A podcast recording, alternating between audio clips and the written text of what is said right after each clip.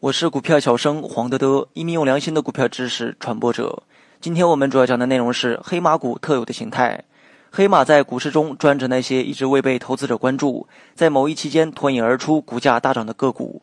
其实，任何一只个股成为黑马都不是在瞬间完成的，总是有它成长发展的轨迹。下面的标准可在一只个股中单独存在，也可能共同存在。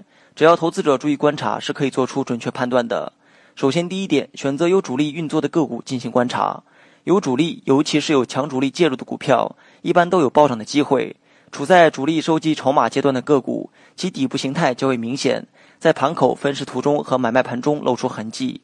拉升阶段成交量的巨额放大、加速萎缩、洗盘砸盘，都是可以看出主力的影子。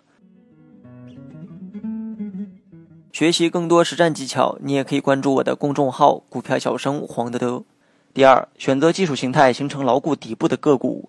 有主力介入的个股底部形态一般都是坚实的状态，底部越大，持续时间越长，说明主力吸筹越多，控盘的能力也就越强，以后拉升时上升的幅度和空间也就越大。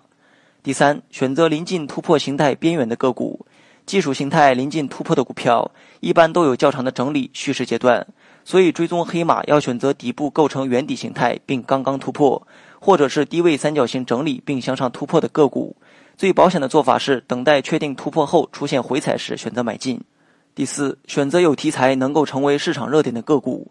题材永远是市场炒作的理由，也是推动股价上涨的客观因素。有题材的个股市场更容易接受，容易聚集人气来投入炒作，也会被庄家所青睐，上升的空间才会更大。有些时候，题材是不是真的有积极意义并不重要，只要能够引起炒作就足够了。第五，选择换手率高的个股。换手充分，可使股价平均成本不断向上抬高，相应的这只个股的底部形态也会被抬高，以后上涨就显得坚实而有力。